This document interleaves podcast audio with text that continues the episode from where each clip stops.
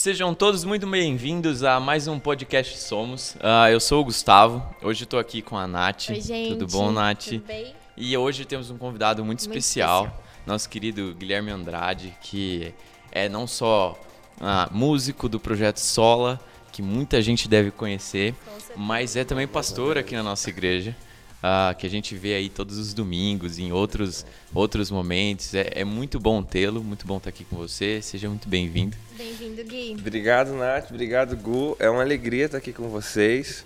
E o pessoal fala muito do solo e tal, né? Porque a gente acaba tendo uma ação assim é, fora da igreja local. Mas ah, vocês sabem, né? eu sou muito apegado à igreja local. Eu gosto de sair, de viajar, de tocar, evidentemente. Mas eu gosto muito mais de estar aqui no domingo. Ah, que- Eu tenho, eu tenho amigos de outras igrejas que eles falam, nossa, que inveja que vocês estão com o É. projeto solo na igreja. Os caras, ah, vocês vão ter um show do Projeto Solo. Cara, eu escuto o Projeto Solo todo domingo. Todo domingo, tô cansado, Todo né? domingo. Só não são as músicas do Projeto Solo todo domingo, mas. Ah, mas se a igreja tiver domingo. Jesus, já tá bom demais, viu? É, é. Ó, deixa eu te falar, eu não sei a dimensão que vocês têm do quão vocês são é verdade, conhecidos, eu né? não sei se Sério? É. É, eu também acho que eu não. não a gente Outro não tem. dia, eu fui pra uma igreja. Outro dia, faz um tempo já, antes da pandemia. E, tipo, antes da pandemia, ou seja, são mais de dois anos, Dois né? anos, né? Então é um tempo que vocês já devem estar muito mais conhecidos. Mas eu tava numa igreja ah, em Jesuítas, uma cidade pequenininha, lá do Paraná. Interiorzão, assim, Caraca. do Paraná. Aí eu tava numa igreja presbiteriana e tal. Eles, ah, vamos fazer um churrasco com um grupo de jovens. Se você quiser, cola lá com a gente. Minha prima conhece uns, um- algumas das pessoas que é, vai naquela igreja. Aí eu cheguei lá, eles che- chamam um visitante, ô, põe uma playlist aí, não sei o quê. Eu falei, ô, visitante, tipo, mano, põe vocês. E eu coloquei, e é uma das primeiras que tocou foi uma do Sola, né? Olha aí. Nossa, que esses caras começaram a falar, não, é que eles são muito bons e não sei o quê. Como eu queria conhecer esses caras, e eu fiquei assim. Conheço esses caras, pô, sério? Sério, eles estão todo domingo na minha igreja. Nossa, e assim, é um, um lugar que é um ovo. A É. cidade é um ovo, a igreja então. Eu acho que isso se deve muito ao lance da internet, né? É. Sim. Porque antes os artistas ficavam circunscritos assim a- às gravadoras, então precisava dessa divulgação massiva para a coisa acontecer. E demorava, às vezes ah, chegava é, para chegar em lugares remotos, às vezes demorava. Às vezes o artista já tinha lançado um disco há dois anos atrás. Uma população de uma região estava conhecendo depois de dois anos, né? Sim. Hoje é tudo muito assim, just É, até porque time. era físico, né? Até chegar, É, até produzir o suficiente Era pra muito mandar. doido. E assim, eu não tenho dimensão real. É, às vezes eu ouvo umas histórias dessas, a gente fica surpreso. Mas teve um episódio que foi, que foi engraçado, que foi curioso, na verdade, que ali eu, eu, eu, eu, eu tive essa, essa, essa consciência. Eu falei assim, poxa, a coisa já foi para além do- do- dos limites assim que a gente que a gente acreditava ter, né? É, eu tava em Niterói, lá no Rio, e eu fui, eu fui pregar numa igreja é, em outra cidade, mas o hotel era em Niterói. Então a turma me deixou lá no hotel, e aí era antes do culto, assim, o pessoal falou assim, ó, vou passar aqui seis horas para te pegar, para te levar lá pro evento. Eu falei, ah, beleza. Cara, quando deu cinco e meia, assim, mais ou menos, eu falei assim, poxa, eu vou dar uma andadinha na praia e tal, né, pra... Enfim. E, cara, na hora que eu... Aí eu saí numa ruinha, assim, e tô ouvindo um som. Ouvindo um som, ouvindo um som. Eu falei, ué, eu conheço essa música. cara, eu fui seguindo, assim, era uma igreja. E aí a galera da igreja tava ensaiando é, Isaías 53. Caracas, que É. legal. Que legal. Aí o que aconteceu? Eu entrei assim na igreja e aí assisti um pouquinho assim. Aí veio, aí veio uns irmãos assim: "Ó, seja bem-vindo, pô, o culto vai começar daqui a pouco, se você quiser ficar, não sei o quê, tarará". Eles não perceberam. É, não, Não não, reconheceram né? hora. É, o que também eu acho muito legal, Sim. conhecer a obra e também não ficar esse Sim. apego à Sim, imagem com a assim. imagem, né? E aí eu falei assim, não, não, eu só eu ouvi a música, achei, que música é essa, né? Aí o cara falou, cara, essa música do Projeto Sola, 53, não sei o que e tal. Aí eu falei assim, ah, cara, bonita essa música. Gostei. Obrigado, viu? Obrigado. E saí assim. Quem, quem Aí era- compôs essa? Foi você ou eu que foi você que compus, é. compôs? Aí eu nem falei nada, assim. Aí eu saí. Aí, daí eu fiquei pensando, olha que coisa legal, né, Nossa. Não, muito bacana. Eu, eu, conhe- eu conheci, eu co- comecei a ter contato com o Sola antes da, daqui, né, da IP Alpha. Eu fui no Vocari. Ah, lá em, em Maringá, Maringá. Maringá. E aí, não, não foi no ano que vocês foram tocar, mas lançaram um vídeo de vocês e no. O primeiro vídeo que vocês gravaram da Redenção? Redenção. Ah, ok. E aí lançaram no Vocar. Eu falei, nossa, que demais. Tá? Eu comecei a acompanhar. E quando eu descobri que, que você estava aqui, foi pra mim, tipo, mano, não é possível, eu não sabia disso, não. Foi é, muito legal. que loucura. Foi muito legal. Não, e assim. Foi legal lá no Vocário Nossa, quando a gente tocou. Você, legal. você deve se lembrar que eu, eu te conheci dando aula aqui na igreja, sim, né? Aula de música. Sim. E aí você dava aula. 2015, né? Isso, e você dava aula pro meu irmão. Eu só vinha Sim. Uhum. trazer meu irmão, deixava ele aí. E aí, tipo, depois, às vezes, até cheguei a te dar carona uma vez ou outra. Carona vai você- me deixar no ponto É, de ônibus, né? É, exato, porque não dava. Você mora, morava em. Onde? Guaratinguetá, É, pô. É tem cinco como- horas daqui, né? Nossa, Não dava nem pra dar carona, né? Como dar carona pra ele? Tipo, qual a chance de eu dar carona? Mas, e aí naquela época eu lembro que você mostrou o vídeo do Redenção. Aí eu falei, nossa, que da hora, ele tem uma banda e não sei o que. E você falando pra mim assim, ah, mas eu não canto muito, não sei o que. É. Ah, Eu tava, né? Dois anos depois. eu É. falo, mano, que mentiroso. Pecador. Mas, Gui, é, uma coisa que a gente gosta muito de saber, além do Projeto Solo, a gente queria saber mais sobre você também. Legal. Então, se você quiser contar pra gente um pouco, é, não sei, você nasceu na igreja, cresceu num lar cristão. Cara, eu nasci no hospital. Ah, não foi bom, na igreja. Mas. Ó, a galera da técnica tá rindo ali. Essa é piada de tiozão. Eu Essa- me sinto com 70 você se anos. entregou. É, então, é, sobre conversão e enfim. É, eu, eu, quando eu nasci especificamente, os meus pais estavam passando por um processo de conversão. Minha mãe veio primeiro e, inclusive, a gente brinca lá em casa bastante porque é, eu, eu fui um evangelista é, na barriga.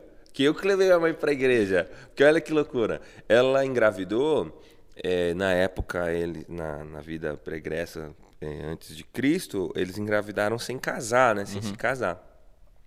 Então, é, os meus avós, por parte de mãe, eram extremamente rigorosos. E minha mãe, é, ela ficou com muito receio de contar para minha avó.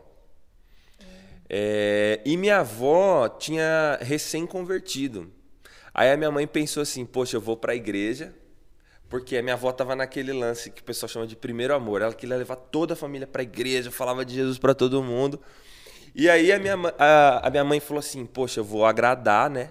Vou na Ah, igreja, ela vou vai na ficar igreja, feliz. ela vai ficar feliz comigo. Não vai nem sei lembrar do- É. E aí o que aconteceu? Aí a, a minha E ela mãe não foi. contou? Não, não contou. Tá. Aí minha mãe foi na igreja. Cara, eu tô expondo minha mãe aqui. assim, minha mãe foi na igreja. é, E ela falou assim: Poxa, eu vou sentar na primeira fileira, assim, vou demonstrar interesse e tal. Mas, cara, do mundo e tal. E aí foi, sentou na primeira fileira e tal. E aí a, o pastor, ah, vou contar isso aqui na igreja presbiteriana, mas aconteceu. É verdade. Cara, o pastor, ele assim, era um homem muito espiritual, de muita oração.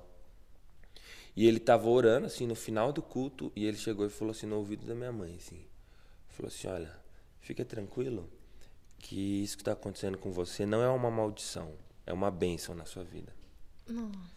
Aí minha mãe, cara, começou a chorar, assim. Então é- é doido, né? Porque ela foi naquela curiosidade de Zaqueu. E aí, enquanto ela achou que ela estava vendo Jesus, na verdade, Jesus já a conhecia. Uhum. Jesus olhou para ela e falou assim: Vou ficar na tua casa hoje. Então, a- Jesus encontrou minha mãe ali. E, e aí, cara, minha mãe começou a, a chorar muito, a se reconhecer como pecadora e passar por um processo de conversão. E aí veio a segunda parte, que era contar para minha para minha avó, né? E quando ela contou, minha avó teve uma uma uma reação completamente diferente do, Do que, que ela ela, teria na, na, na vida passada dela. Minha avó foi super amorosa Uhum. e tudo mais. E, e aí minha mãe começou a ir para a igreja, mas meu pai demorou ainda uns dois anos para ir.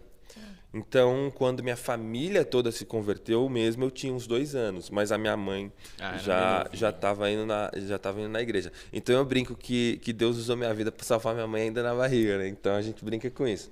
Então o que acontece? É, eu fui assim, todas as memórias que eu tenho da minha vida já são na igreja, né? E o meu pai, ele teve uma ascensão assim ministerial muito rápida.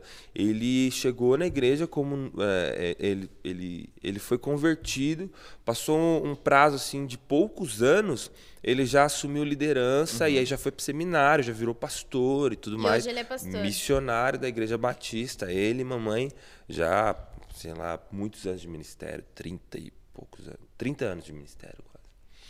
Então é. Não, não pode ser 30 anos porque eu tenho 29, né? Mas 20, sei lá, 25 anos de ministério, uma coisa assim. É, a conta não bate. É, eu fiz, fiz Você confusão. tá, você tá se envelhecendo.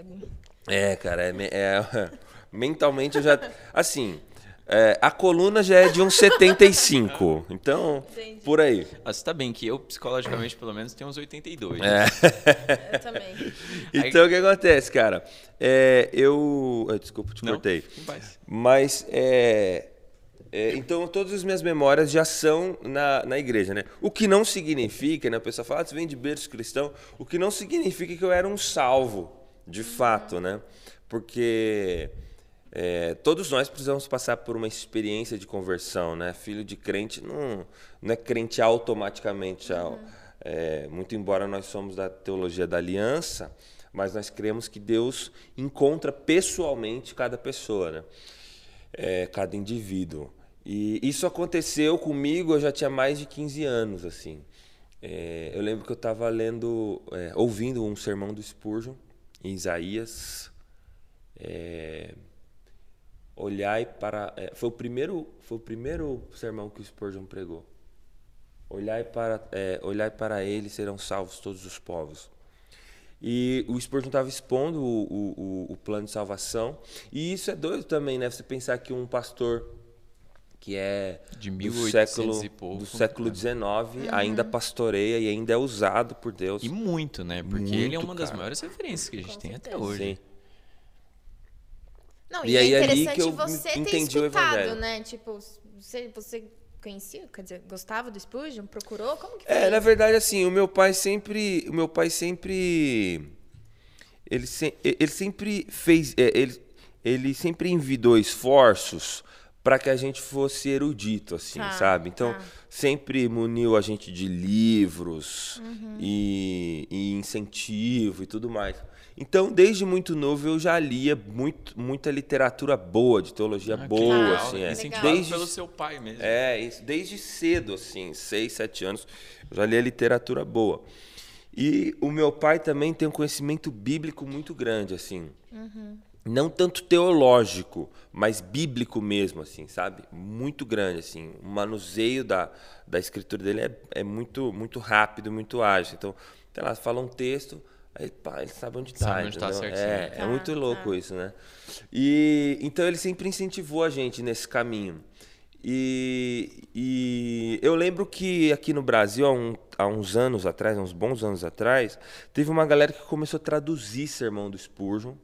É, tinha uns livros já em inglês de sermão, de sermão dele, mas teve um pessoal que começou a traduzir isso. Aí depois até tem um pessoal que fez áudio para YouTube e tudo mais. Mas eu lembro que tinha esses materiais assim traduzidos, que foi quando eu comecei a, a ler e a ouvir os sermões do Spurgeon. Cara, eu ouvi muito o sermão do Spurgeon. Cara. Doido, né? É, Spurgeon- É, porque é um adolescente, né? Ter esse feeling, né? Gostar disso, ir lá e ler, né? Um do Spurgeon que é super denso também, né? É, É, o, o que eu tenho é aquele devocional do Spurgeon. Eu já vi um monte de gente que tem, mas aquele devocional é muito bom. É. que é, É aquele muito bom. manhã e noite. É Manhã muito noite, bom né? mesmo. Eu acho que, eu, assim, eu não fiz ele inteiro, porque provavelmente eu pulei vários dias, mas eu já rodei ele em dois anos seguidos. assim. É. Eu repeti mais de uma vez. É muito, bom. cara, o Spurgeon é. Ele é assim, é um pregador, né? Sim. É um pregador. Não tem como você esperar dele um grande teólogo, assim. Embora ele tenha um, é, um conhecimento bem amplo de teologia, mas tudo focado para pregação e devocional, assim. Então, um cara extremamente erudito, mas que usa essa erudição para piedade sempre, né? Então, é um cara interessante. É um cara é, diria, imprescindível para quem quer, quer começar assim no ministério, pregação. Tem que passar por Spurgeon, não tem jeito. É o príncipe dos pregadores, E aí né? Tem jeito. você escutou, você tava. É, então, eu ouvindo? tava em casa, escutei e ali eu entendi o evangelho de fato, assim. Porque, embora a gente já tivesse o conhecimento religioso, A- a assim, história, né? É, Ah, o a modus, é, o modus operandi, assim, da, da religião e tal, sabia todos os ritos, todas as, as questões é, da nossa tradição batista. Mas eu não tinha entendido o aspecto jurídico da cruz de Cristo. Então, esse aspecto forense que Paulo trabalha muito nas, na- nas cartas em geral, mas sobretudo em Romanos, né? Então, essa questão da justificação, da dupla imputação, eu não entendia essas questões. Então, quando falava assim, ah, Jesus morreu por mim, é, para mim era uma expressão genérica, É, é, é muito. oriunda do amor de Deus, do tipo assim, ah, Deus me Isso. amava, ele veio e morreu. Como se você. Ah, fiz algo é, que era pra você. Exatamente, pra você. é, exatamente. Como se ele tivesse feito algo por mim, assim. Como se é fosse uma coisa, caridade, uma, uma coisa importante, assim. é uma coisa importante, mas eu não entendia muito o sacrifício de Cristo como substitutivo. Até entendi essa questão da substituição. Ah, ele pagou, é, ele pagou o castigo, mas é, sobretudo a dupla imputação, assim, a questão de você dos méritos de Cristo ser atribuído a você e tal. Essas questões mais forenses, assim, eu não entendia. Não entendia. É, é, é, porque é um dilema, né? Como que Deus ele é, ele é justiça e justificador simultaneamente. Então, como que ele concomitantemente pode punir pecados, mas pode salvar, Salvar pecadores, pecadores. sem se transformar em injusto e o contraponto Ou sem também ser incoerente. é, é verdadeiro, entendeu? Porque senão não seria Deus. Então, é, isso foi o Spurgeon que me apresentou, entendeu? E aí eu identifico nesse período como a minha. é, não como a minha conversão de fato, assim, mas como o ápice da minha conversão. É, por que, que eu digo ápice da- do meu processo de conversão? Tem muitos teólogos que, que dizem que a conversão ela precisa ser um ato, ela precisa ser um ato assim imediato, que ele acontece é, e você sabe que ele aconteceu naquele, Naquele momento, naquele momento, dia, tá. é, pontualmente, né? Alguns teólogos defendem essa ideia. Eu pessoalmente acredito que os processos de conversão eles são distintos. É, Atos 16 é um paradigma disso, né? Porque o que acontece quando, há, quando, quando Paulo chega na Macedônia? Primeiro ele encontra uma mulher chamada Lídia. E essa mulher ela tá ela ela ela negocia ela é, é, negociante de, de, de púrpura, né? Ela tá num, num local de oração do lado de um rio e Paulo chega, apresenta o evangelho para ela e ela crê em Deus. Fala assim, ah, legal. E ela já era é, judaizante, né? Ela já era é, Ela já- já estava, ela já era um prosélito, né? Ela era de, Tia- é, de Tiatira, se não me falha a memória, ou seja, da Ásia, e ela já conhecia a fé é, hebraica dos judeus. Dos judeus, Então né? ela já era convertida ao judaísmo. E aí Paulo chega e faz o link com Jesus e diz que ela creu e tudo bem, ela Foi bem natural, É. né? é, natural, assim, um negócio que. Aí, beleza, Paulo continua na cidade durante algum tempo. E aí, sempre que Paulo está indo para esse local de oração, porque aparentemente foi ali que ele plantou a igreja, é, tem uma menina que vai atrás dele e fica falando assim: olha, esse aqui é filho do Deus Altíssimo, olha, esse homem é filho do Deus Altíssimo, não sei o que e tal. E ele fica incomodado com aquela moça, porque ele percebe que ela está possessa por um espírito de adivinhação, e ele expulsa esse espírito de adivinhação. Então ele liberta essa menina, né? É, por conta disso, é, ele é preso, porque as pessoas que é, se valiam do trabalho dela de adivinhação para obtenção de aproveitavam, lucro, é, eles ficam extremamente irritados com isso e eles prendem Paulo. É aquela famosa história de que Paulo e Silas cantam à noite, Sim, aí que a as cadeia- cadeias. É. E o que acontece? O, o, o, o, o sujeito que é o carcereiro, ele intenta contra a própria vida. Paulo diz assim: não, não, não, não precisa se matar, estamos todos aqui. O que é um milagre, né? Um monte de, de preso não fugir, né? Sim. Porque não estava só Paulo e Silas. Então Paulo diz assim: olha, estamos todos aqui. E aí ele fala: pô, o que, que eu preciso para ser salvo? Ele fala: ó, crê e será salvo tu e a tua Tu e tua casa, né? casa. E aí diz que ele criou. Então veja, o processo da conversão de uma foi só uma apresentação do evangelho e ela creu. A outra foi um negócio bem pentecostal, expulsou capeta, uma doideira. E o outro, cara, olha só, um milagre de fato, um extraordinário, que, que, que deu um terremoto, abriu as cadeias. Então, assim, é, o processo de conversão de cada um é diferente. diferente. O meu foi meio como de Lídia, assim, foi, foi suave, foi uma, foi uma, foi uma concepção é, intelectual. Que legal. Foi quando eu entendi de Você fato o ouviu evangelho. o que precisava pra É. virar uma chavinha você Exatamente. falar, Já tinha a Ah. base, né? Você já tinha toda a base. Exatamente. Foi um ler aquilo, né? Ouvir aquilo que foi o que abriu a mente para a base que você já tinha. Né? Exatamente, exatamente.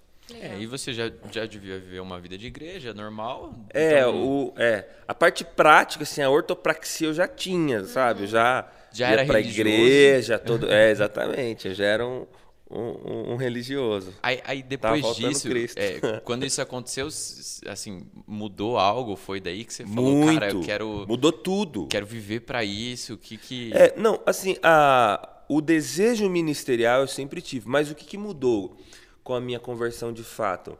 Mudou o, o fundamento da realidade da minha fé. Porque é, as práticas religiosas que, que compunham a minha existência, elas partiam do pressuposto equivocado. Eu tinha a ideia de que assim, eu preciso ser santo para que Deus me aceite, eu preciso ser santo para eu não perder minha salvação. É, então eu vivi uma teologia do medo Sim. sabe? Sempre medo, sempre receio. Deus para mim era distante. Deus para mim era uma realidade que estava pronto para me punir a cada erro. Então assim eu vivia é, é, pesado, sabe? E esse peso acabava sendo reproduzido em outras pessoas. Então eu era um sujeito assim extremamente julgador, legalista. Pode isso, não pode aquilo. Por que, que você está fazendo isso? Sabe? E jogava esse peso para cima das pessoas também. E vivia uma dinâmica extremamente farisaica. Por quê? Porque é essa essa é, essa alavanca estava apoiada no lugar errado, né? Não foi o filósofo grego que falou que me deu uma alavanca e eu posso mover o mundo? Só depende de onde você coloca a alavanca, né? Então ela estava apoiada no lugar errado. Quando, quando os meus olhos foram desvendados para a verdade, que aí essa alavanca foi colocada no lugar certo, então mudou o centro gravitacional da, da minha espiritualidade. Aí a minha obediência, ela já não era mais por medo. A minha obediência agora passou a ser por amor, entendeu? Então assim, eu amo Cristo.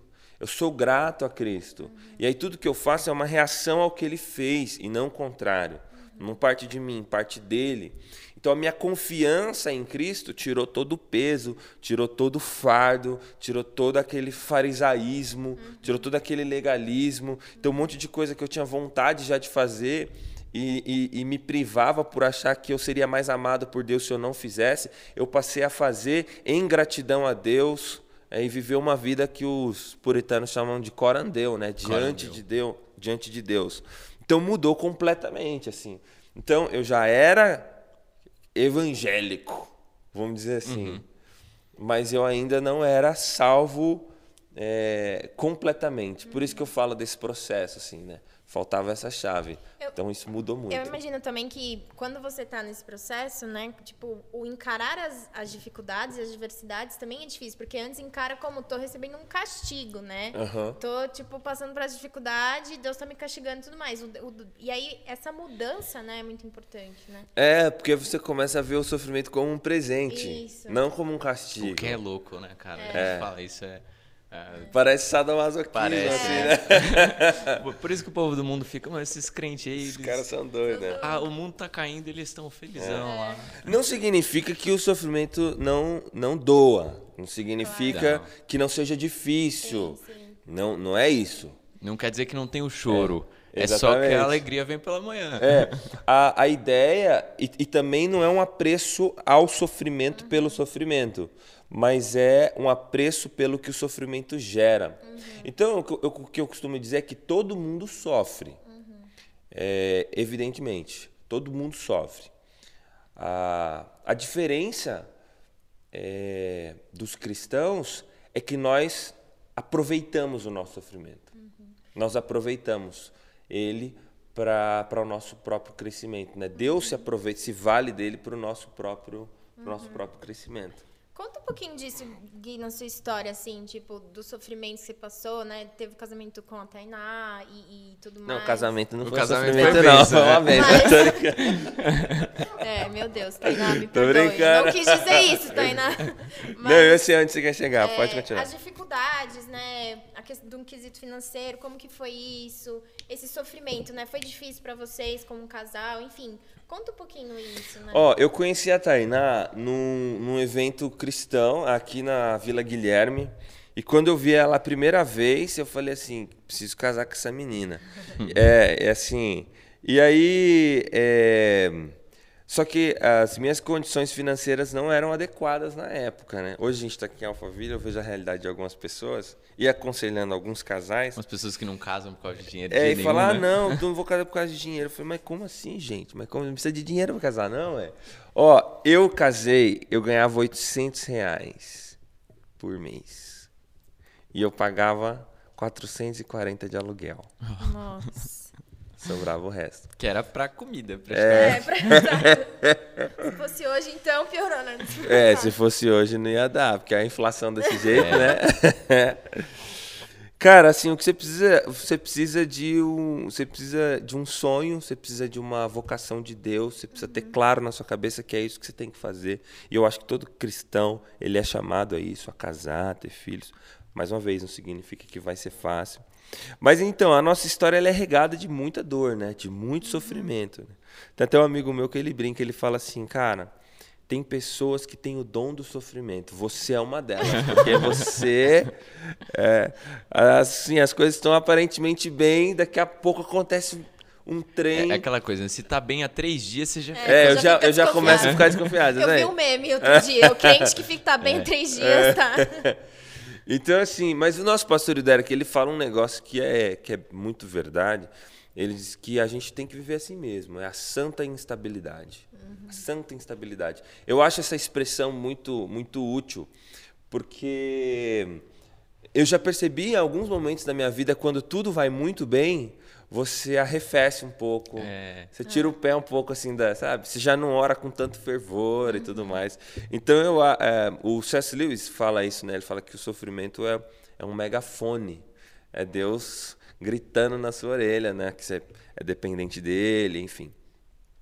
Então a nossa história ela, ela, ela é ela é entremeada de muita dor e de muito sofrimento, né? Sobretudo quando o Tito nasceu, né? Eu já contei essa história em outro podcast, mas quando o Tito nasceu, ele nasceu com, com uma condição no sangue que que colocou ele em risco, né? Ele teve a síndrome de policitemia e a gente estava bem assistido num hospital, um hospital público, a gente estava bem assistido. Mas assim, se a ação não fosse tomada rapidamente, ele poderia ter consequências mais drásticas e mais graves, né? Então a coisa já começou aí. Então, cara, foram 10 dias de UTI. é, E quando vocês forem pai e mãe, vocês saberão disso. É, Tudo pode acontecer com você. Mas Mas com se alguma coisa acontecer né? com seu filho, a dor é, é assim, beira o insuportável.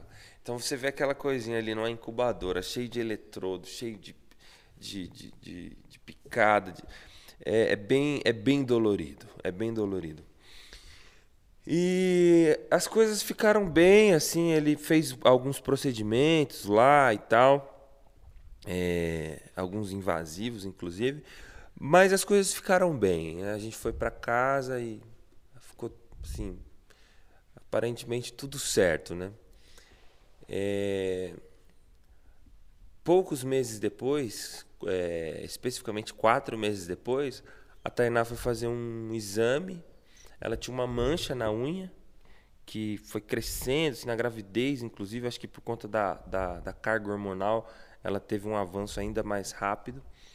E ela foi fazer um exame no dermatologista, falou que não era nada e tal. Aí foi fazer em outro também, falou que não era nada. E a gente deixou aquilo. Quando tinha quatro meses do Tito nascido, que ele tinha nascido, é, ela, ela foi fazer um, um novo exame, tirou para biópsia, e aí era um melanoma, melanoma acral lentiginoso, é, alto potencial de metástase, já tinha subido para as linfas aqui. E. Cara, eu vou repetir. É, quando é com você, é, dói. Agora, quando é com é- o teu filho e com a tua esposa, simultaneamente, porque o que aconteceu? O Tito, é, hum, com quatro meses também, ele teve uma hérnia. E é um problema simples de resolver. Um problema que muita gente tem, é um procedimento super simples. Só que por conta da condição do sangue dele, ele não poderia fazer a cirurgia até o sexto mês ou antes do sexto mês. Porque o sangue precisava dessa dieta para ele poder normalizar, para poder, faz- poder fazer qualquer cirurgia, qualquer procedimento. Então, o que acontece é que a hérnia, a hérnia, é, acho que todo mundo sabe, mas é um, ele tinha uma fissura, né, na parede do músculo do, do, do estômago, do intestino. Então, é, quando ele fazia algum tipo de força, ela saltava para fora, né? O intestino saltava para fora por aquele buraquinho ali. E qual que é o risco? Quando sai muito, e aí eles chamam de estrangular o intestino. Ele pode torcer e aí ele não consegue voltar para dentro. Aí começa um processo de necrose. E foi isso que aconteceu. Nossa. Então ele tinha é, dores insuportáveis, assim, porque ah, fi- ficou um volume, né, assim, na, na- na- no intestininho dele. E aí ele, eu lembro como se fosse eu já estar com ele no colo, ele chorava, chorava, chorava, desmaiava, chorava, chorava, desmaiava. aí Nossa, ele acordava, apagava desmaiava. de tanta dor. É. E, e a gente chegou no hospital de ambulância e tudo. Cara, doideira. Nossa. E a Tainá com câncer, fazendo tratamento, puxa. E a gente chegou no hospital, cara, o médico, não, é, vamos fazer rápido a cirurgia para não perder essa parte do intestino, porque quando, quando necrose, você tem que abrir, cortar um lado, cortar outro, religar, e é bem mais complexo. É, vamos fazer a cirurgia e tal. Aí o médico me dá os exames dele de, de, de pré-natal e de recém-nascido. Aí quando o médico começa a ver, assim, Olhou, não posso não fazer. consigo fazer. Putz. Porque se eu fizer, ele corre risco e tal. E aí, como é que faz? Eu lembro de ter falado assim, "Ô, doutor, me dá, me dá dois minutos, deixa eu, Assimilar. deixa eu fazer uma oração. Tá. Mas fazer oração, né?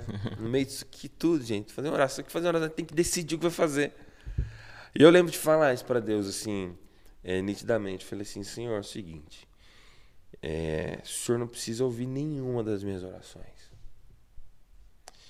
É, mas se o Senhor puder ouvir essa, só essa, para mim já basta. E eu tenho um pedido só. Tira isso da Tainá. Tira isso do Tito. É, coloque em mim, mas neles não. É, cara, eu fico até emocionado de falar isso, né? Porque eu voltei pra dentro, o médico tinha dado um relaxante muscular pra ele, pra ele poder é, Não ter tanta dor. é, e, o, e, e, e pra, de, de alguma forma, tentar aliviar a tensão ali de baixo. Pra não ficar forçando mais o que É. tava. né? E o médico falou assim: olha, é, voltou, a- o intestino voltou pra dentro, a hérnia sumiu de volume e, e é isso. E a gente voltou pra casa. Então você vê que mesmo no meio da dor, a gente tem provas concretas de que Jesus cumpre aquilo que ele disse no final do Evangelho de Mateus, que ele estaria conosco todos os dias até a consumação dos séculos. E, cara, não terminou por aí, né? Ah, a gente voltou pra casa, ele ainda teve outros episódios com essa hérnia, até que ele completou o sexto mês e a gente pôde fazer a cirurgia e hoje tá bem. Tá bem até demais, né? Fica correndo pra Fica todo lado aí. correndo. Ele é, É muito Tá legal ver ele demais. correndo. é- ele é muito. Ele é muito ativo, Eu é. adoro.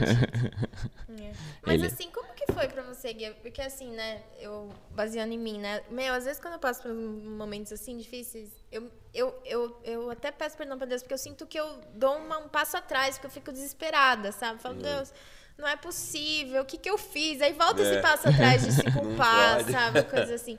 Como que, que, que é, né? Como que você consegue manter? Tipo... Tem que dar um passo à frente, não atrás. Ó, é, eu, eu falei isso várias vezes já, né? Em, aqui na igreja, em outros podcasts, nas apresentações do Sola.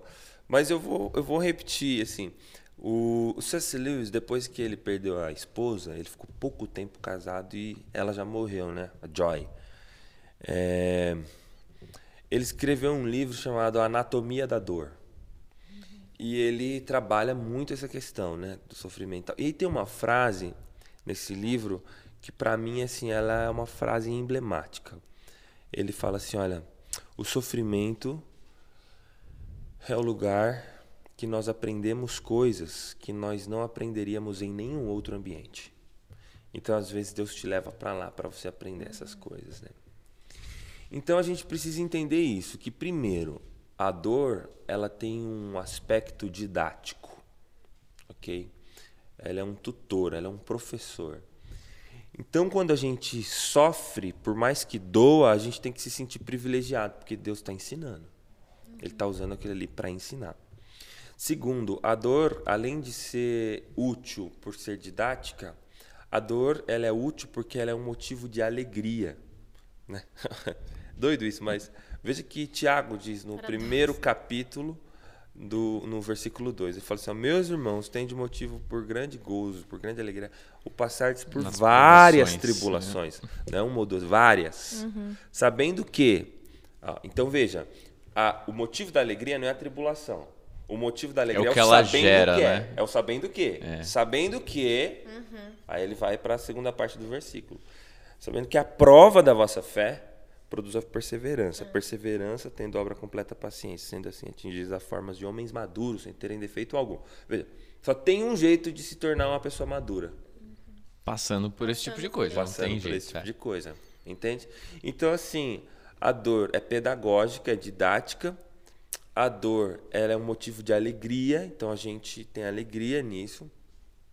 E terceiro, a dor é um motivo de ostentação. Isso é o mais doido. Então a gente ostenta as marcas, a gente ostenta as cicatrizes, as tatuagens que a vida faz na gente. A gente ostenta isso com alegria, que é o que Paulo fala, por exemplo, é, em Romanos 5, né? Só tendo sido, olha, ele sai da, ele sai da é, do Evangelho, da justificação. Tendo sido, depois, justificados pela fé somente, tendes paz para com Deus por meio de Cristo Jesus. Enfim, continua. Quando chega lá no versículo 3, 4, ele diz assim: E não somente isso, mas eu me glorio, eu ostento, eu me glorio nas provações, pelo que elas geram. Então, a, a gente. É, se eu não tivesse passado por tudo isso e não estivesse contando aqui, talvez esse podcast pode chegar na vida de uma pessoa, por exemplo, que esteja passando algo semelhante e essas simples palavras aqui vão ajudar uhum. essa pessoa a passar Sim. por isso. Uhum. Entende? Uhum. Então, às vezes Deus permite que isso, o texto bíblico diz que às vezes Deus permite que nós passemos por algumas questões para que nós ajudemos outras pessoas quando elas passarem pelo mesmo. É quase que um cobaia divino. Então a gente ostenta isso. Eu estou ostentando porque enquanto eu estou sofrendo, eu estou sendo usado por Deus. Uhum. Eu sou instrumento de Deus também. Entendeu? Uhum. Então tem gente que fala assim: ah, mas eu não sou usado por Deus. Ah, que eu não sou. Cara, você, às vezes o seu sofrimento é Deus te usando. Uhum. Entendeu? Uhum. Então isso tudo gera um combo assim de ostentação, de uhum. alegria, de erguer a cabeça, olhar para frente e lembrar que a gente nunca desconfia daquele que não pode mentir. Uhum. Ele disse que estaria conosco todos os dias até a consumação do século. Então prefiro desconfiar de mim mesmo que desconfiar dele. Uhum. Entendeu? Uhum. E qual que foi, assim, como que foi para você o papo? Porque nesses momentos também a gente percebe, né, que Deus usa pessoas para estar conosco, né? Como foi para vocês, para vocês nesse momento, assim, a igreja, os irmãos, né? Como Sim. que foi, assim? Então, Nessa época, você já tinha banda? Vocês faziam muito é, show também? Vocês... Já, tinha o Sola, o Sola estava assim no início, então a gente não tinha muitas agendas ainda. É, eu tinha uma igreja que eu era, eu era pastor de uma mega church, né? Uma igreja enorme, 15 membros, lá em Guaratinguetá. é, 15 membros. Então, assim, é, pessoas extremamente importantes para nós nesse, nesse processo. Mas eu tenho uma prática, que já é uma prática antiga na minha vida, que eu sempre presto contas. Eu sempre tenho pessoas a quem eu recorro, que eu converso, que eu abro o coração, verdadeiros irmãos, uhum. amigos ministeriais. E assim, é, eu me humilho de verdade, sabe? Eu conto tudo. Eu acho que eu acho que todo cristão deveria ter isso, sabe? Deveria ter esse ambiente é, é, onde ele é vulnerável, onde ele é frágil. E tem algumas pessoas que eu sempre abro meu coração, isso já é uma prática, como eu disse, antiga, e essas pessoas, é, especialmente, foram fundamentais nesse processo, sabe? De apoio, de acolhimento, de palavra, de oração. É, então, tive sim, tive pessoas que, que me suportaram. Eu lembro até de um episódio que eu fui tocar numa igreja lá no sul, não lembro a cidade, mas foi lá no Paraná. E foi, a gente, eu tinha descoberto, o, a gente tinha, tinha recebido o diagnóstico, o diagnóstico da Tainá é, no, no dia anterior. Tá. E aí eu tive que deixá-la é, e é viajar. com... É, não, com isso não, na cabeça. Você não tá né? entendendo. Como é que canta confiança? Nossa. É. E eu tava sozinho, a banda não foi esse dia, era um congresso, e eu lembro que um pastor, um pastor muito querido lá de Goiânia, ele tava lá esse dia. E cara, e eu tocando, tocando, aí comecei a tocar confiança. E como que toca confiança? Então eu não consegui, cara. Eu comecei. Não toca, que é Pai, difícil. Né? Deus poderoso, tem compaixão. Já comecei assim chorar, não teve jeito. E aí foi um momento comovente, assim, né? Porque as pessoas. Pô, acho que tá acontecendo alguma coisa com esse cara, não é possível, né? E aí muita gente também, acho que teve ressonância no sofrimento de muita gente, então, uhum. muita gente chorando e tal. Então foi um movimento assim que eu diria muito espiritual, uhum. vamos dizer assim, né? E... Tinha um calorzinho ali. É, foi uma... é que é presbiteriana. O ar, o ar condicionado tá no 17, aí, então, tem que ser gelado. Aí, é. E aí, cara, é, foi um movimento, um, um ambiente assim, que tinha uma coisa diferente, né? Esse pastor sub, as, foi, assumiu o púlpito para pregar e ele falou assim, Gui, vem cá. Ele falou assim no meu ouvido, assim, Gui, vem cá. O que que tá acontecendo? Eu falei, não, depois... Ele falou assim, ô gente, eu quero que todo mundo aqui, a gente faça uma oração aqui pelo, pelo Gui. A gente não sabe o que está acontecendo, mas. É, mas Deus sabe e tal. E eu sinto que a gente tem que abençoar a vida dele. Cara, isso para mim foi tão significativo. Ai, desabou mesmo, né? Foi tão significativo. Ah. É. Então, assim, histórias desse tipo, sabe? Uhum. De caras de outro estado, cara, pastores de outro estado, me ligar e falar assim: ó, tô chegando aí na tua casa. Como assim, cara? Vai pegar um avião, vai andar cinco horas de carro e o cara bateu lá em casa com café, chegou, tomamos um café, fez uma oração, ele voltou para o aeroporto e foi para cá. Nossa. Deus mandou vir aqui para orar com você. Nossa. Sabe? Então, assim, é, muita gente não quer percorrer esse caminho, sabe? De, uhum. de se submeter a uma amizade que você conta tudo, que você fala, que você abre o coração, confessa pecado e tal. Muita gente não quer se submeter a isso, porque quer manter aquela pose, aparência de santo, aparência né? de santo tá e tal. Exatamente. Mas eu vou te falar, é uma coisa que vale a pena, um trabalho que vale a pena ser feito. Uhum. Porque quando você precisa, essas pessoas estão lá. Então foi muito doido. É, tem um, o Larry Crabb coloca naquele livro dele do o Silêncio de Adão, Sim. acredito que é nesse. Ele, ele fala muito sobre o irmão na caminhada, né? Como ele quer, assim, o sonho dele era que a igreja fosse formada por homens, e ele divide homens que ensinam, homens, não sei o quê, uhum. mas homens que caminham junto. Porque é. ele coloca assim: a, o poder chegar para alguém, falar o seu pecado, a, o nível de intimidade e crescimento uhum. que você Sim. tem com essas pessoas é. é... E, e, no sofrimento a gente percebe muito isso, né? Você falou um pouco desse pastor, eu lembrei também uma experiência minha de quando meu pai ele caiu do telhado, ficou em coma. É, gente, é, é, era um pessoa... Caiu da onde? Ele caiu do telhado. Do telhado? Uau. Resolveu ver uma antena, caiu, ficou em coma. Ai, meu Deus. É aquele deixa que eu resolvo. Típico de homem, né? Deixa que eu resolvo. Deixa que eu resolvo. Não, vou chamar... Não, tá não, não, não E aí, tipo, aconteceu isso também pessoas de outros lugares. O movimento de oração foi tão grande que pessoas assim, incrível como Deus faz, né, nesses momentos, porque é o que você falou, são momentos difíceis, mas Deus nos capacita, né? Ele que e É. envia pastores de outros lugares, assim, pra. É. Nem conhecia, ligando, orando. Então é, é muito louco mesmo, né? É. Como que. E, o, e você falou do sofrimento aí, também eu tô lembrando aqui que o, o sofrimento tem um aspecto interessante que ele te, te faz enxergar umas coisas que antes passiam- passavam despercebidas, assim. Então você começa a valorizar muito umas coisas. Então, então por exemplo, é, ter visto o Tito, por exemplo, na UTI, me fez ter uma experiência muito mais é, satisfatória com o Joaquim, que O não passou por Joaquim, isso. né? É. Entende?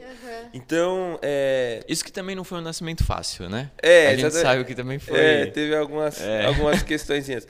Mas assim, é, cara, é, me, fe, me fez ser muito mais grato por coisas simples, sabe? Sim. Cara, você poder levantar de manhã, passar o seu café e, e, e, e, tomar o seu café com a tua esposa ali que teve câncer. E às vezes eu fico olhando assim dentro dos olhos dela, assim, ela não sabe que eu tô pensando nisso.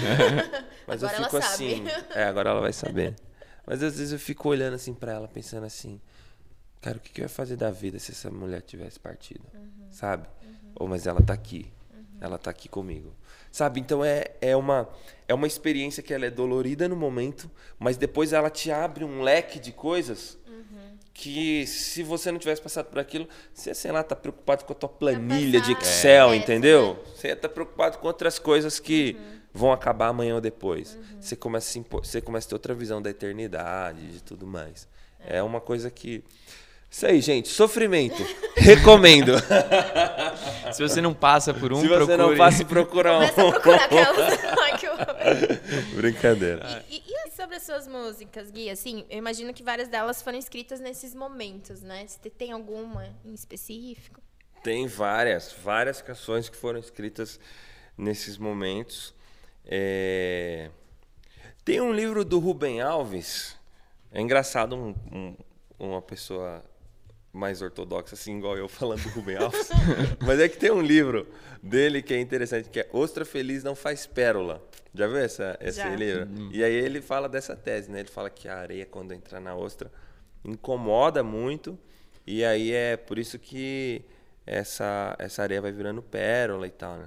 Então, se não tiver o incômodo, não tenha. Então, se não tiver a angústia, não tem a- o produto, né? É, Então, tem muitas músicas que nasceram nessa, nesse, nesse ambiente de incômodo, de angústia, de dor. É, Uma delas, que é 126, é uma canção que o Ian Marino escreveu. E ela tem uma história curiosa que eu nunca contei em lugar nenhum. Vou contar aqui pra vocês. Ó. Privilégio, novidade. hein? Privilégio podcast somos. É, Essa vai virar corte. Cara, essa, essa assim, é uma história que me expõe muito, por isso eu nunca contei. Mas eu vou contar ela, vou contar ela. É, quando, quando tudo aconteceu com a Tainá e com o Tito, a gente a gente entrou em um processo de muita instabilidade financeira, porque as viagens da Tainá para Barretos para fazer a, a- o tratamento dela lá no Hospital do Câncer de Barretos e eh, oneravam bastante a gente e entre outras coisas é, o psicológico o psicológico ficou muito abalado também então você já não conseguia fazer coisa, as coisas com a mesma ênfase e na época, assim, numa atitude um pouco desesperada, a, a gente montou um empreendimento que não deu certo. Então, todo o investimento que foi feito, aquela reserva que tinha, então foi a reserva e não veio o lucro e ficou a Ficou dívida. só, só um buraco. Exatamente. E eu sempre fui bem, bem, bem organizadinho com essas questões assim de, de dinheiro, é, para a gente nunca se endividar. É, só que dessa vez a gente acabou contraindo essa, essa dívida, né? Então foi quando eu voltei a dar aula assim mais é, efetivamente.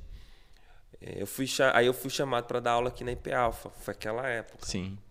Cara, aquela época Você me vê aqui, você não sabia, não tinha Não, ideia do que estava acontecendo. nenhuma, É. nenhuma. Mas assim, é, eu falei, aí eu falei, o pastor Rafa que me chamou, arrumou os alunos aí e tal. E ele falou, olha, é, você vem da aula, era segunda-feira que eu vim aqui, então não tinha ninguém na IP Alpha, né? Porque segunda-feira é folga pastoral. É, pra todo mundo é folga. Então eu cheguei aqui é, com muita dificuldade, porque eu pegava, eu peguei um ônibus 5 e, e 20 da manhã lá em Guará. Aí eu cheguei no Tietê 9 da manhã. Nossa. Aí do Tietê eu pegava um metrô até a Sé. Aí da Sé eu pegava outro metrô até a Barra Funda. Da Barra. Funda O eu trem. pegava um trem até Carapicuíba. Até a Carapicuíba, não É João. porque em Antônio João não tem ônibus que É sobe pra pra cá, cá. é. Aí em Carapicuíba eu pegava um ônibus que subia até aqui, acho que era o 1126, que sobe até aqui na rua da igreja. 11h26, é do 126? É, olha só, é. aí você não sabe. Aí, cara, ele parava aqui, aí eu chegava aqui 11h30 da manhã. Então, se é 5h20, aí ficou 11h30 da Pra manhã. chegar só-. Aí eu dava aula aqui meio-dia, da meio-dia a uma, dá umas duas, duas às três, quatro, cinco, seis, sete, oito. Oito horas, o último aluno, eu saía, aí parava ali no ponto, que é onde brincou que me deu Sim. carona algumas vezes. Aí eu ficava ali no ponto, ia até Carapicuíba, de Carapicuíba até Fazia Barra tudo Funda, de de, volta. Barra Funda até a, Sé, Sé. da Sé até o Tietê. Tietê, do Tietê ônibus até Guaratinguetá. Chegava lá três da manhã. Nossa. E aí a Tainá, a gente tinha um Siena 99 a gás 1.0, seis marchas, horrível. E ela, cara, colocava o Tito chovendo às vezes de madrugada, ia me buscar lá na, na, na rodoviária. Então assim, é, foi um período de muita dificuldade. E o que acontece? Ah, no primeiro dia que eu vim para dar aula aqui, eu só tinha o dinheiro da passagem. Só tinha o dinheiro da passagem. Porque eu imaginei assim, cara, eu vou chegar lá, os alunos vão pagar um mês adiantado, e aí eu vou ter alguma grana. Só que a galera deu cheque, outra galera. é, não, eu te deposito final. durante a semana. Outra galera, não, eu te pago no final do mês. E eu sempre fui muito constrangido com esse negócio de cobrar, assim, eu nunca, sabe, sempre fui muito constrangido. Eu falei, ah, tudo bem, vai do jeito que você quiser, se quiser paga, se não quiser não paga, tudo certo. E aí, cara, eu só tinha o dinheiro da passagem. Então eu fiquei é, sem comer o dia inteiro. Não. E eu sabendo disso, assim, a Tainá, sempre precavida, ela falou assim, ó, leva uma maçã, que eram as únicas coisas que tinham em casa. Leva uma maçã e ah, um biscoito de maisena. Só que ela tirou a metade para ficar pro, pro Tito e deixou só a metade do pacote de maisena. Foi com isso que eu vim pra cá. E Cara, passei o dia inteiro aqui, dando aula, aquela coisa toda. E aí, no intervalo de cada aula, eu ia e comia um biscoito de maisena. Ia racionando pra, Comendo. É. pra enganar o estômago. até Exatamente. E, e deixei a maçã. Quando eu cheguei, voltando lá na, na, na rodoviária do Tietê, teve um, um, um- Foi uma época que deu muita chuva e aí trânsito atrasou pra caramba e tal. E aí eu não consegui pegar o ônibus. Eu pegava um ônibus, acho que era 9h50, alguma coisa assim. Eu não consegui pegar esse ônibus. Aí eu peguei o último ônibus que era meia-noite. Então eu fiquei três horas ali. E ali do. Tem, é, tem uma barraquinha ali, é, é Casa do Pão de Queijo, né? Uhum. E, cara, aquele negócio tem um cheiro, né? E aí tem a Casa do Pão de Queijo. E atrás, assim, tinha um lugar que não dava pra ninguém ver, sabe? E aí eu fui e sentei lá. E aí eu comi a maçã. Só que no que eu comi a maçã, eu, cara, comecei a ficar assim. é, é, ah, é um sentimento horrível, assim, de impotência, sabe? Puxa, eu sou pai, o meu filho está nessa situação, a minha esposa está nessa situação, a gente não está conseguindo progredir. E aí eu comecei, é, Senhor, eu, eu tento ser honesto com as minhas coisas, eu tento fazer tudo certo, eu tento... Por que, que isso acontece comigo, né? É, E aí eu comi a maçã ali num lugar e chorei muito, muito. Num lugar ali que ninguém tava Não vendo. dava pra né? ver, né? Não dava pra ver. Ah, aí chegou a mensagem no meu celular, assim. Aí o Gui falou assim, cara, eu acabei de escrever uma música. Vê o que, que você acha. Aí o refrão é, se sair a semear e as lágrimas no seu rosto não pararem de cair, é se lembre de quem te libertou. E a alegria voltará a, e a alegria o fará voltar a sonhar, né? sonhar. É, e eu tava chorando e aí eu entendi que eu tava semeando e que um dia isso daria frutos. Nossa, que bênção. É. É, eu fui chorando assim boa parte do caminho ouvindo essa canção. É, a gente gravou ela no 500. Quase dois anos depois, quando o 500 ficou pronto, eu estava mixando o álbum eu enviei ela pro Yama. Falei assim, cara, olha, eu terminei a música porque eu faço parte de arranjo, de produção e tal. Falei assim, ó, terminei o arranjo, ouve, vê o que, que você acha. Mandei pra ele. Aí ele, ele, na hora que ele recebeu, ele falou assim, cara, eu vou ouvir daqui a pouco, porque tem dois minutos que, que a minha avó acabou de falecer. E a avó dele era, assim, um exemplo de mulher cristã e tudo mais, era parte muito significativa na família dele. Minha avó acabou de falecer. E aí, logo ele ouviu a música. E aí, essa catarse, esse choro aí foi pro lado dele. Pro lado dele. Então, a gente tem uma história, assim, com 126. Que legal. Que é uma história de, de muito significado. As músicas têm muito significado, né? Dentre outras, né? Confiança, 23, é, que são todas canções dessa época, né? É, poxa, podia falar inúmeras canções Nossa, aqui. mas que legal. É uma história que a gente conhece É. bastante, que a gente sempre ouve no- nas apresentações. Só é a do Então Caí também, que ele conta. Então caía. É, eu sempre dou risada com essa história, cara, é muito boa. Eu imagino um cara indo pra faculdade todo dia. E sem fazer Sem- nada. É, é, exatamente. E, e quando vocês escutam hoje, né? Quando você escuta hoje 126, você lembra disso? Gui? Lembro, lembra sempre. isso? Lembro. Tem canções, assim, é, é, algumas coisas assim no solo são engraçadas. Às vezes a gente tá tocando assim, eu não sei se você já percebeu. A gente tá tocando, a gente olha um pro outro e dá uma risada, ou, ou faz uma expressão e tal. É porque sempre tá remontando a uma Alguma história, coisa. a um episódio e tal. E, que, e tem muita história. O Sola tem muita história. História de viagem, é, história triste, história engraçada, história de música. Acho que dá pra gente fazer um livro só de Daria curiosidades. seria bom, hein? Seria legal. também. Ou outro podcast, trazer todo mundo aí pra gente contar as histórias. Olha. Legal. Entra um pouco naquilo que você falou agora das dificuldades, né? Quando a gente passa por elas, depois lembra, né? E aí a gente vê o Você cuidado faz de Deus. de né? outra forma, né? É, a fruta, a fruta, ela, para ela, para você tê-la, você precisa plantar e a semente tem que morrer, né? Se a semente não morre, não dá fruto. Que é o Jesus fala isso, né? No Evangelho de João. Então, é, se você, se você não passa, você não tem o produto, não tem jeito. É, jeito. E isso abençoa outras pessoas. Então, o fruto é doce na boca de quem come, né? É verdade. Mas foi amargo na vida de quem plantou e regou. É, inclusive, se você, assim, é, a gente vai terminando aí, mas se você puder deixar um, um conselho, né, para pessoas que a gente falou o tempo todo, mas é, não sei, alguém que tá passando por alguma coisa ou ou alguém que tá muito bem, tipo, o que, que que a gente como cristão pode no nosso dia a dia esperar ou fazer é, em momentos assim? O que, que, que, que você recomendaria pra gente? Cara, tem dois tipos de crente. Tem o crente que tá sofrendo e o crente que não tá sofrendo por enquanto, mas É o tem que a certeza que vai É. sofrer. Fica tranquilo que isso vai acontecer.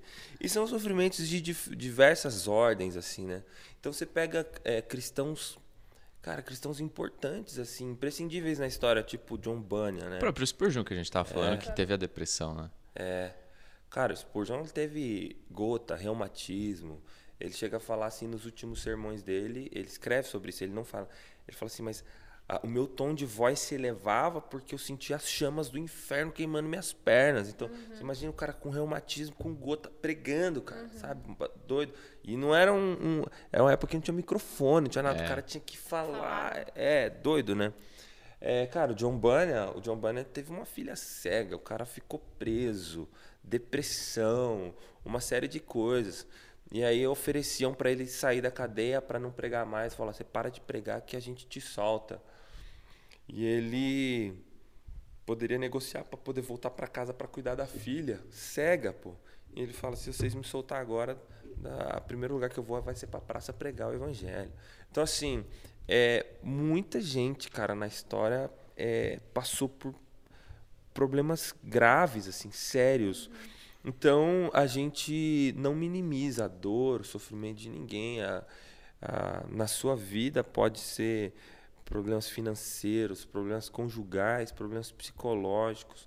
É, a gente está passando aí negócio de pandemia, né? Tanto aconselhamento que a gente faz aqui na igreja de pessoas com depressão, de pessoas que ficaram é, instáveis psicologicamente e enfim.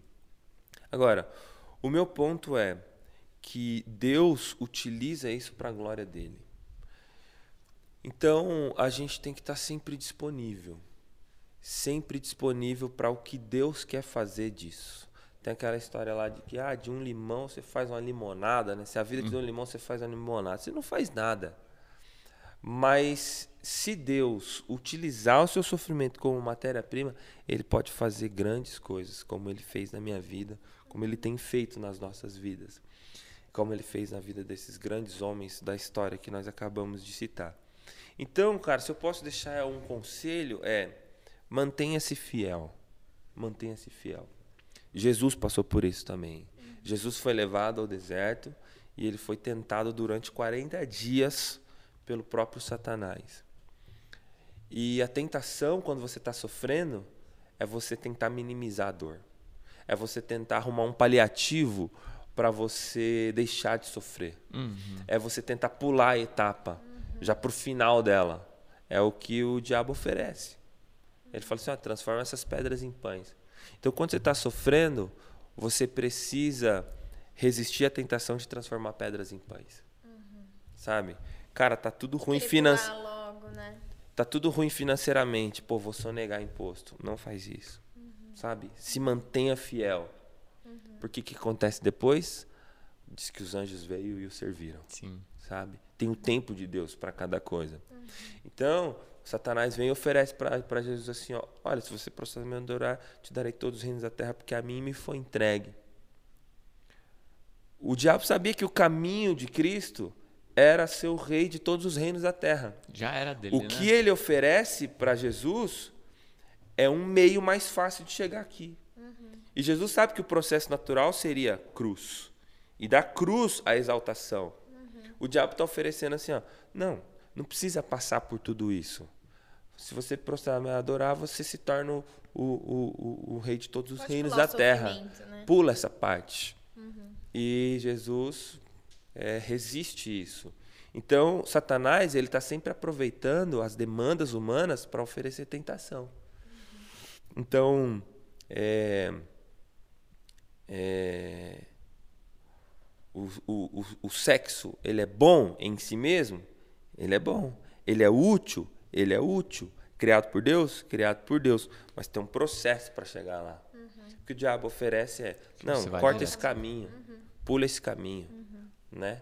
Então, é, com o sofrimento não é diferente. Satanás sempre aproveita para. porque o, o pior mal que o maligno pode fazer contra você não é o mal que te atinge, mas é tornar-te maligno.